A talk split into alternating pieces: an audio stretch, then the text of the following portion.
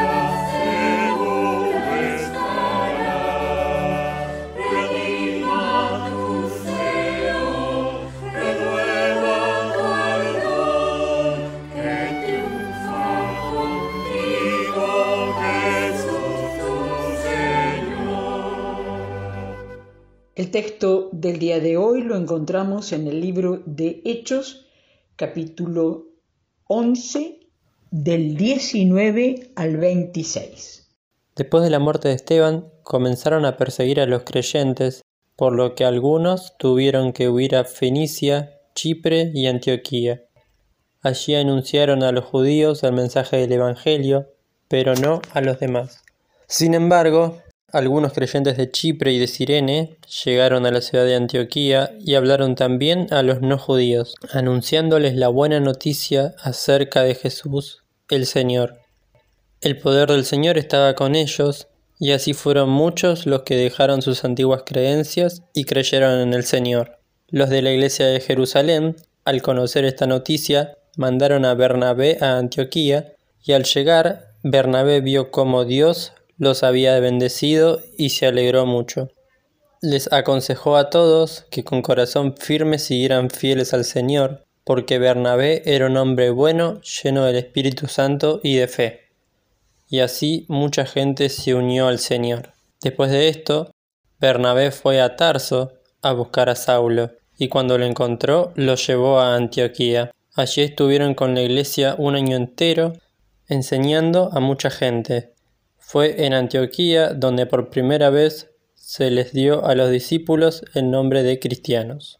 En el texto del día de hoy, Dios el soberano amplía el horizonte de sus seguidores, seguidoras, en dos aspectos. Amplía el horizonte geográfico y amplía el horizonte cultural. En relación con la geografía, lo habíamos visto a Felipe yendo a Samaria, una región vecina. Lo vimos a Pedro en Cesarea de Judea con Cornelio. Ahora aquí vemos a creyentes anónimos de Jerusalén y de Chipre que llegan a Antioquía, en la región de Siria, para compartir la buena noticia acerca de Jesús de Nazaret el Cristo, para compartir la gracia del Dios Altísimo, acerca del señorío de Jesús. El otro horizonte que amplía nuestro Dios tiene que ver con la cultura, llegar a otras personas. Bien recordamos que Pedro tuvo que tener una visión especial, casi que vino de un dormir agitado para que Dios le mostrara que no hay nada que él creó que sea inmundo.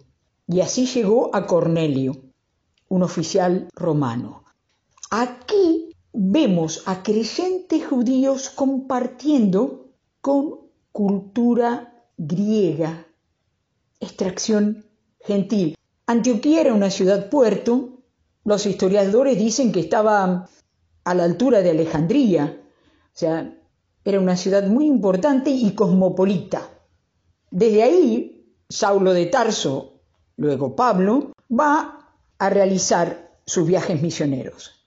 Pero los primeros creyentes como grupo alcanzado no judío, ahí están, en Antioquía. Dios abre los ojos para llegar a otras regiones.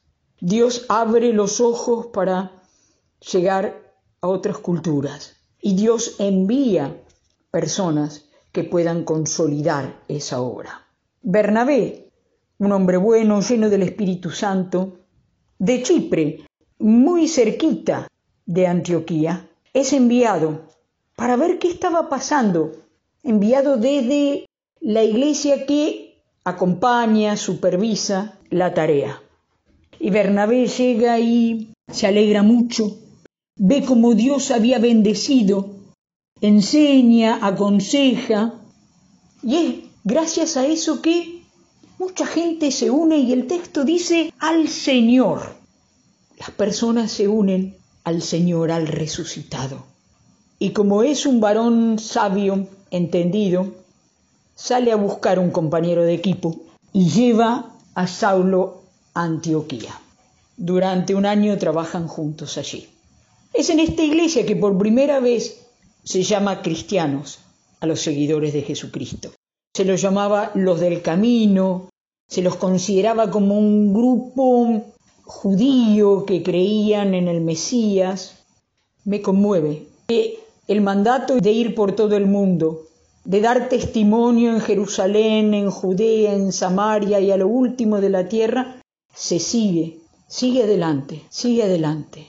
Dios abre horizonte, Dios da espacio a nuevas culturas y llama a varones diferentes para que en equipo sirvan a una iglesia naciente. Es lo que estamos viviendo en tu iglesia y en la mía, en la iglesia del Señor. Es lo que estamos viviendo en tu vida, en la mía, dispuestos, dispuestas a que el Señor amplíe nuestros horizontes, aun que tengamos que salir a otras regiones, que tengamos que incorporar y compartir con otras culturas, con otras maneras de pensar. ¿Estás dispuesto? Estoy dispuesta a trabajar en equipo con personas con dones diferentes para la obra del Señor y su gloria? El mismo Dios que formó la iglesia de Antioquía, el soberano que llamó a Saulo de Tarso y a Bernabé, es el que nos sigue llamando y desafiando hoy. Anhelo que vos y yo y la Iglesia de Jesucristo siga respondiendo afirmativamente a la misión encomendada. Que así sea. Gracias por escuchar Entre tus manos, un audio podcast realizado por la Iglesia Evangélica Metodista de Bernal. Te invitamos a participar de nuestro grupo de reflexión. Podés sumarte ingresando a iglesiavernal.org barra grupo. Te esperamos.